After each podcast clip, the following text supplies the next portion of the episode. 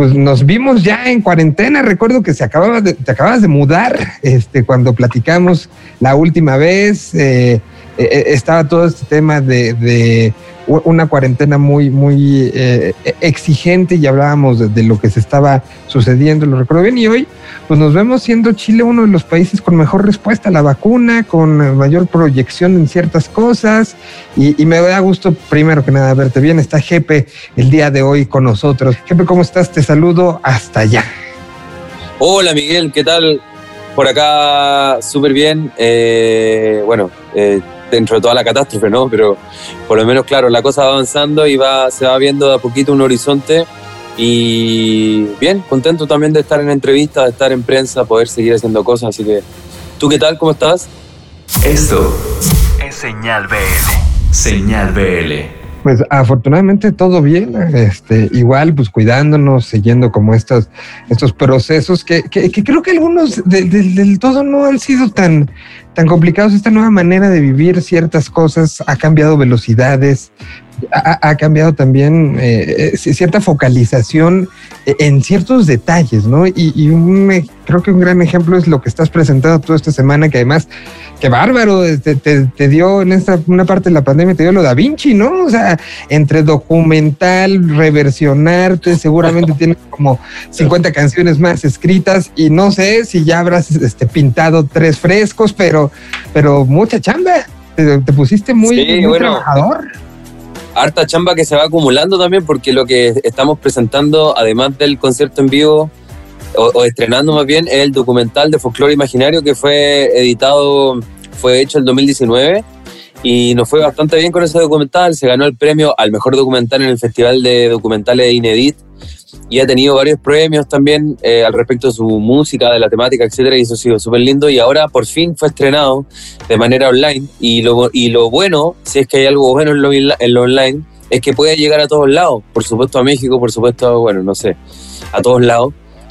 Y, y, bueno, eso primero que nada, e-, ese documental que, que, tiene que ver con mi anterior disco, mi penúltimo disco que se llama Folklore Imaginario, acerca del trabajo de Margot Loyola Palacio, que es una folclorista chilena maravillosa, bueno, está disponible y donde pueden encontrar información de eso, es decir, los, para los tickets eh, y para bueno, las páginas en las que aparece disponible este documental es miradoc.cl.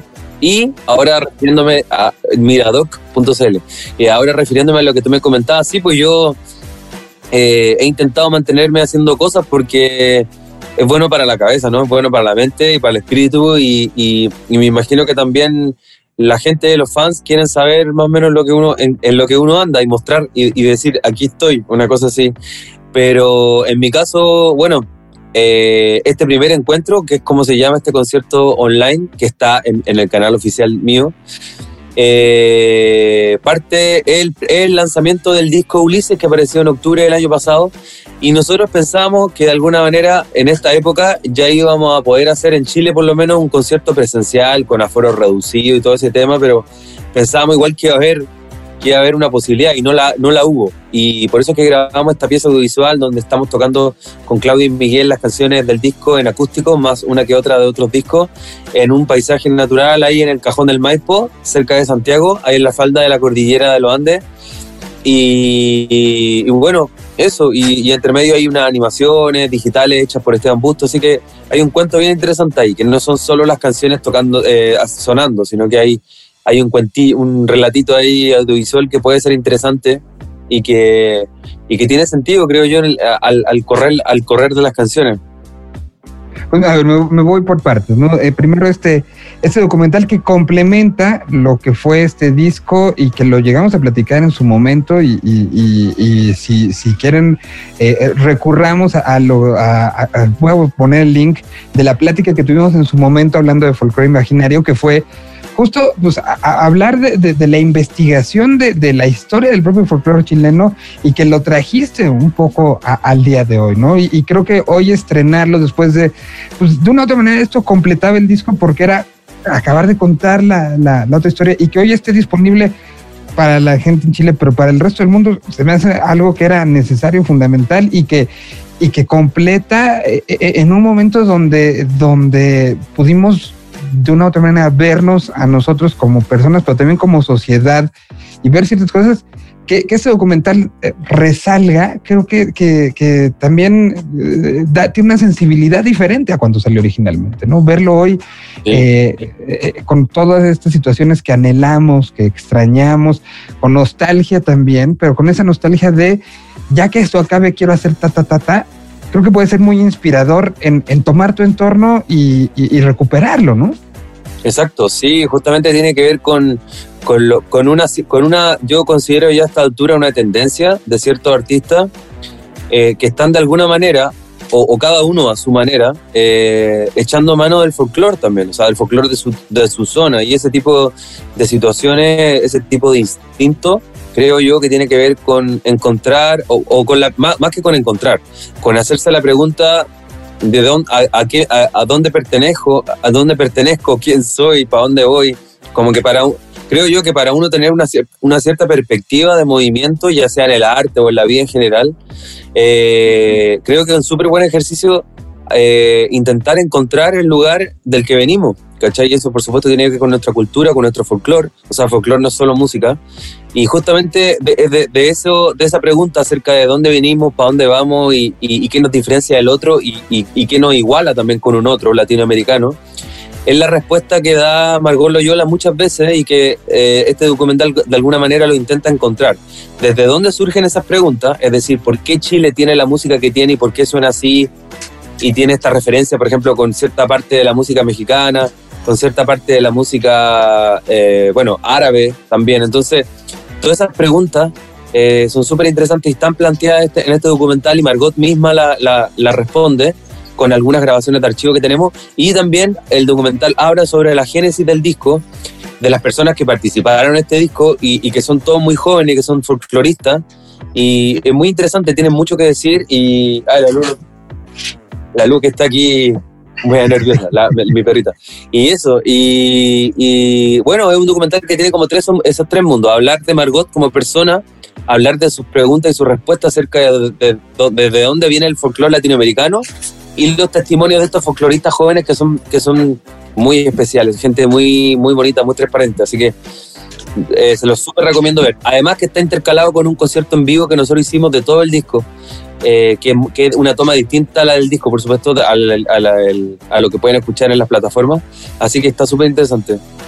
No, no, y, y- y de repente uno podría decir, bueno, pues es a lo mejor muy chileno y no, creo que es muy latinoamericano en general. O sea, Sí, eh, eh, claro. más allá de que cuente la historia de una región, es una historia que en Colombia se repite, en, eh, en Uruguay, Paraguay, Argentina, se repite en México, se repite. Y, y el vínculo que hay eh, eh, durante esta pandemia, he tenido la oportunidad de tener muchas pláticas con gente de diferentes lados, eh, algunas ni siquiera, ni siquiera al aire, y, he entendido mucho el vínculo que hay entre la ranchera y el folclore, este, eh, el folclore del sur de Chile. Eh, Sí, cosa que no tenía yo idea.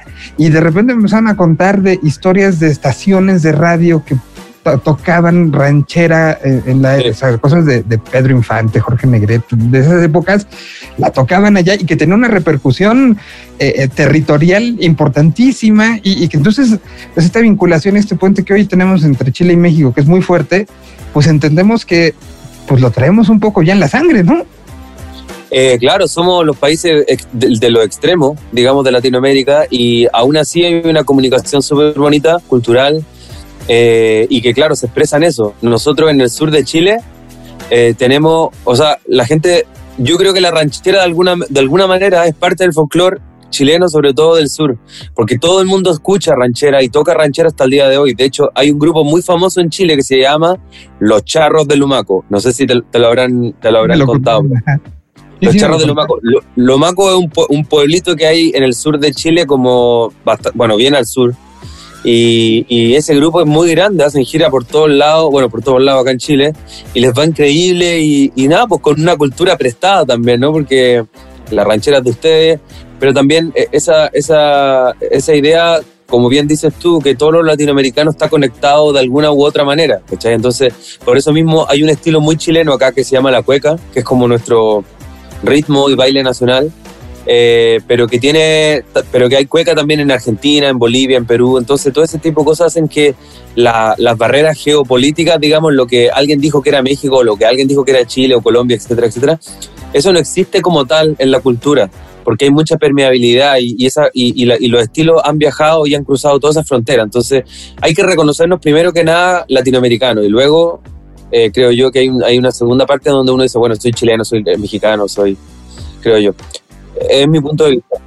Justo de, estas raíces y de esta, eh, a, veces eh, llevado a la simplificación de la melodía, ¿no? Que, que, además es una de las cosas que después una canción puede ser tocada en una guitarra y después, y, lo mismo le puedes poner 200 instrumentos y, y, la base está ahí y la construcción está ahí un poco creo que es, es, como la, la, música ha surcado Latinoamérica a lo largo de, de todos estos, estos, años. Estamos cumpliendo 100 años de la historia de la radio en México eh, y, son más o menos los mismos en Argentina, se cumplió el año pasado. Me parece que en Chile también estamos por estas fechas de que están 100 años de, de que justo la música empezó a surcar eh, los kilómetros, pero en esa, en esa parte primogenia es justo lo que, lo que siento que pasa con este primer encuentro en vivo de Ulises, ¿no?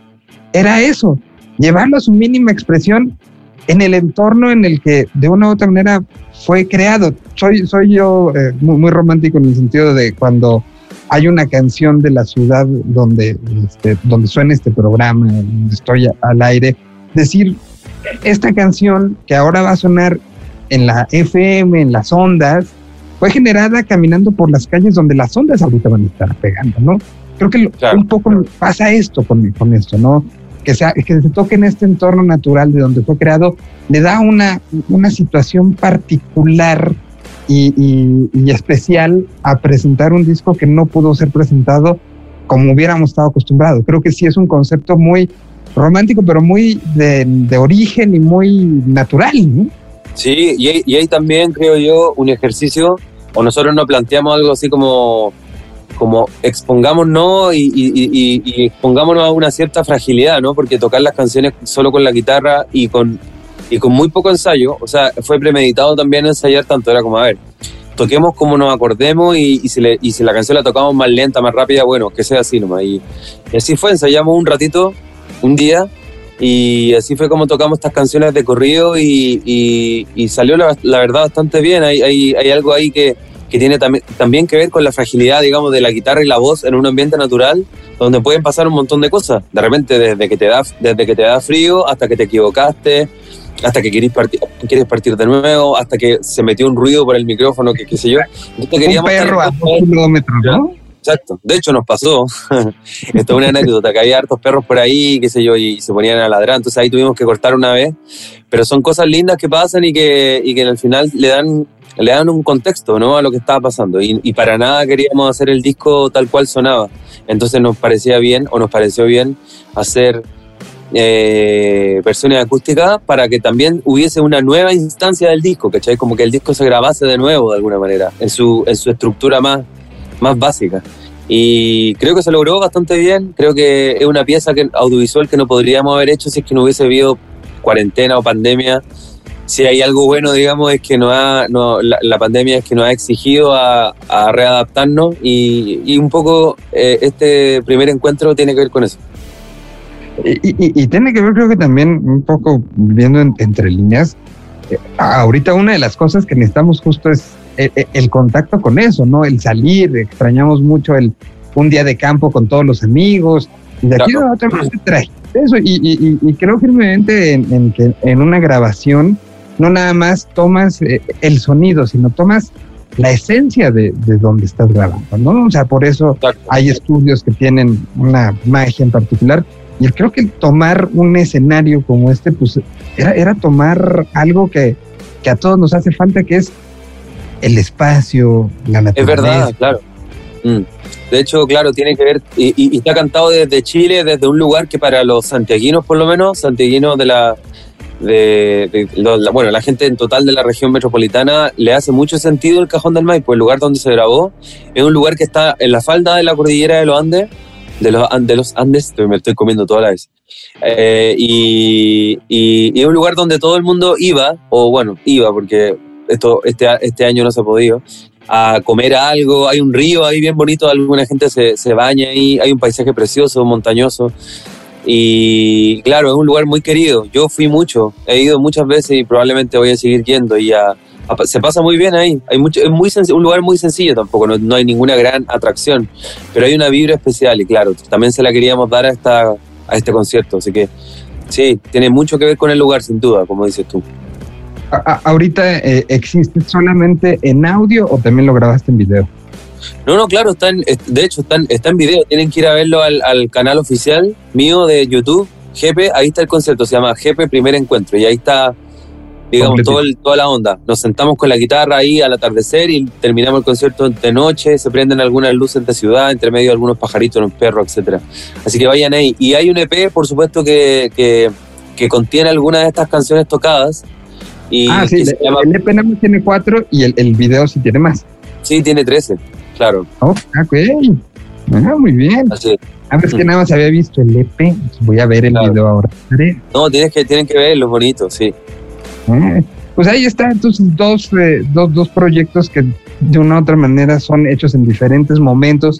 Uno en, el, en la tierra prepandémica y otro en la tierra pospandémica, pero que tienen muchos vínculos, muchas, eh, más, más allá de Jefe como protagonista, tienen como muchos subtextos que los unen, que los, los pueden meter juntos, y que, y que sabemos que, llegará el momento en que Ulises pueda ser presentado como, como fue diseñado, ¿no? Banda completa, versiones, que me imagino que también es algo que ya, ya dices, por favor, me urge.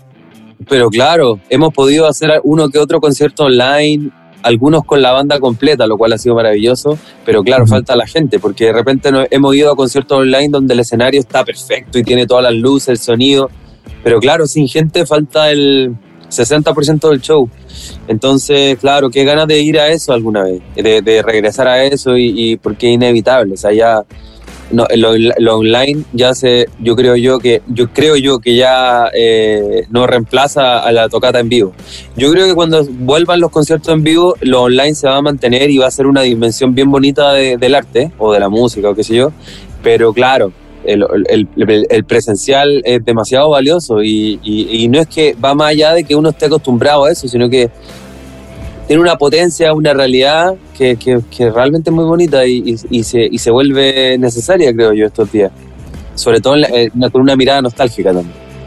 Sí, totalmente. Pero regresará, estoy seguro de eso. Y por lo pronto, pues como bien dices, ¿no? La, la, la pandemia ha impulsado cierta sensibilidad y cierta creatividad diferente para enfocarla y poder llenar ese hueco que normalmente es un hueco de tres metros entre la barrera y el escenario Hoy es un hueco de kilómetros y kilómetros y de, de, que hay que ver cómo se ha llenado y creo que estas son grandes maneras de hacerlo. Está entonces en YouTube, está en las plataformas, la versión EP y, bueno, pues está gente siguiendo haciendo cosas y cosas y cosas que, que, a ver, ¿en qué te estás ocupando ahorita? Porque conociéndote seguro estás haciendo más es que mira, lo que pasa es que cada cosa que vamos sacando tiene que ver con el momento que va, con las circunstancias que han ido cambiando. Por lo menos acá en Chile, eh, ahora estamos en el, en el peor momento de la, de la pandemia, de hecho. Eh, más peor que el año pasado. Y, porque, porque, claro, hay mucha gente vacunada, pero de alguna manera hay mucha gente contagiada también y sobre todo hay mucha gente que está con ventilador. Entonces eso está bien, es bien raro, es un fenómeno bien especial porque mucha gente se ha vacunado y, me imagino yo que esa inmunidad, alguna, o sea, que, esa como... La, idea de la inmunidad, ¿no? O sea, como Claro, la idea de la inmunidad hizo que mucha gente se relajara y ya, qué sé yo, anduviera sin tapaboca, no sé. Me, creo yo que puede, ser, que puede ir por ese lado. Pero bueno, espero yo que, que la parte más extrema ya, eh, estos días ya ha ido bajando. Hace dos semanas estábamos gravísimos, pero estos últimos días ya ha empezado a bajar, felizmente.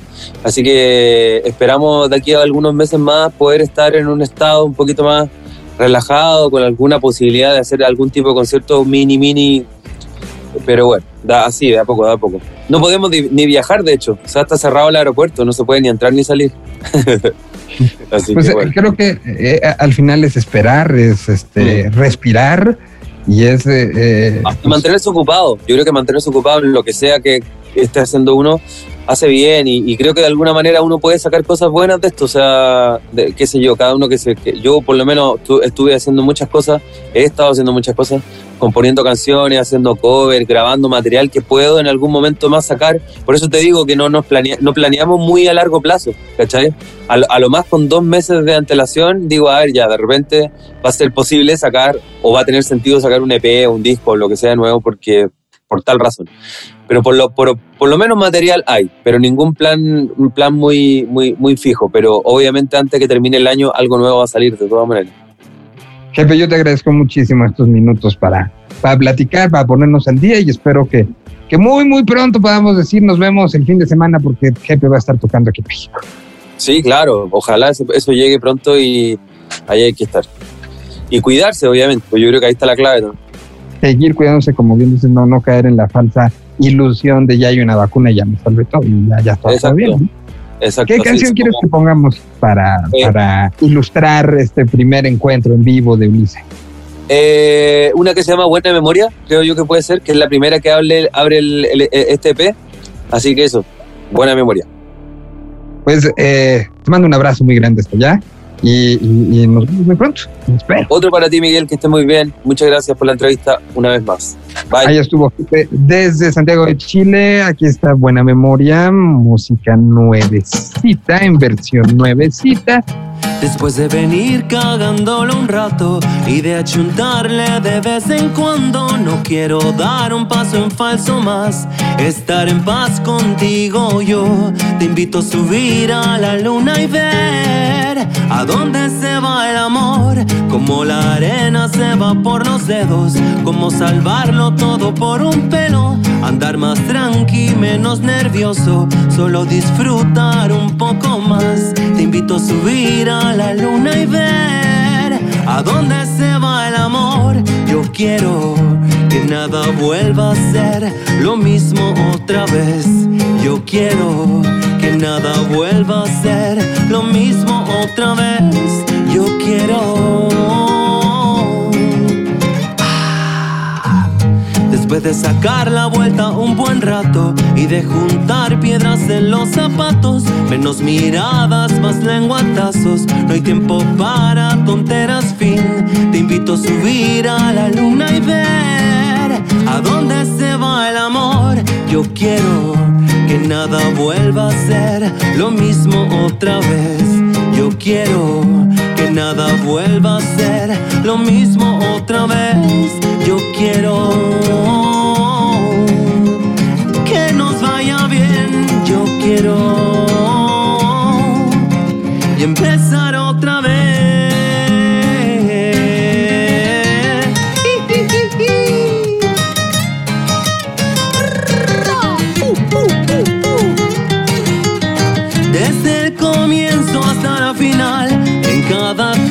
pared y ciudad, regar las plantas, darte lo mejor, levantar la frente, saludar al sol, estar más cerca, darte mi calor liberar tu agua del mal comprador. Todo el tiempo que pude perder, nada ha sido en vano, ya lo vas a ver. Yo quiero que nada vuelva a ser lo mismo otra vez. Yo quiero que nada vuelva a ser lo mismo otra vez.